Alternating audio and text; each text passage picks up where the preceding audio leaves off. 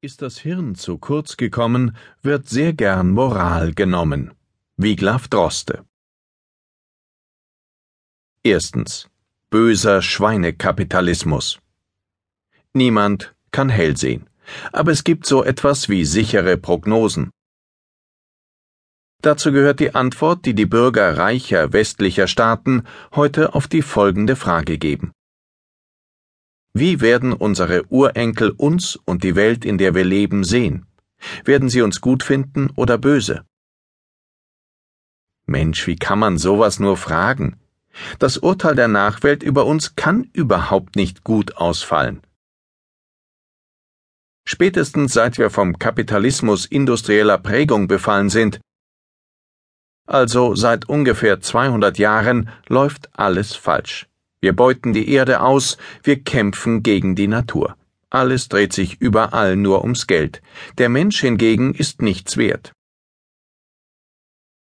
Für ein bisschen mehr Konsum bei uns verschließen wir die Augen vor den Zuständen in der dritten Welt.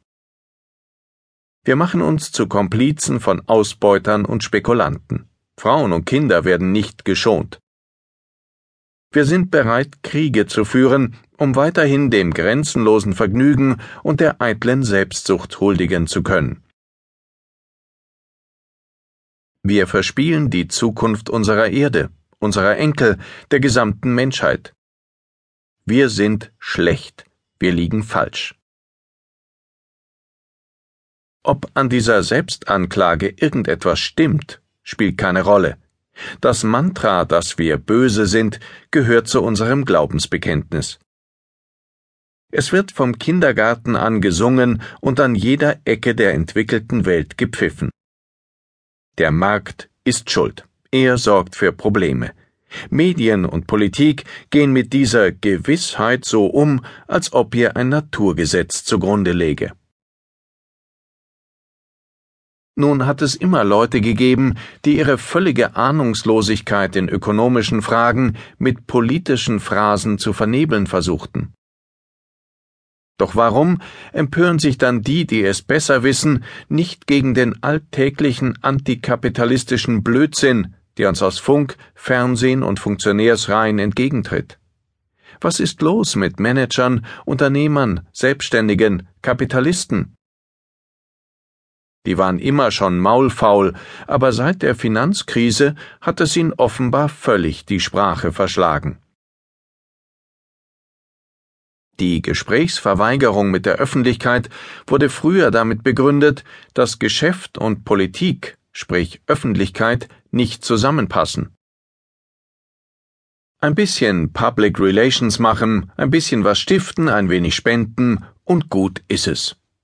Aus allem anderen haben sich die in der Wirtschaft Tätigen herausgehalten, denn sie waren verantwortlich für Zahlen und Fakten, nicht für Politik und Moral. Wirtschaft sei eben keine Glaubensfrage, hieß es. Doch mit dieser Art Zurückhaltung kommt man heute, da die besser gestellten Teile der Menschheit ihre moralische Überlegenheit demonstrieren, nicht durch. Was? All das Gute kann nur getan werden, weil Leute ihre Arbeit machen, Nützliches tun, Werte und Mehrwerte schaffen? Wer so etwas sagt, gilt als herzlos. Und das wiederum zeigt, wo wir im 21. Jahrhundert stehen. Mitten im Aberglauben, der sich in einer Gesellschaft breit macht, die, wenngleich aus Versehen, schon mal als aufgeklärt galt. Zweitens. Ich bin so betroffen. Früher wurde man Unternehmer, weil man zu einem vernünftigen Preis ein Problem für andere Leute lösen konnte. Heute wäre das eine halbe Sache. Die meisten wollen nichts verkaufen, sie wollen etwas bewirken oder gar bewegen. So kommt es, dass Energiekonzerne keinen Strom verkaufen, sondern Energiewenden und Nachhaltigkeit. Fastfoodketten, Möbelhäuser, Supermärkte und Bekleidungsketten setzen sich für Wale, Waisen, Wälder oder gegen Welthunger ein, stets ausdrücklich.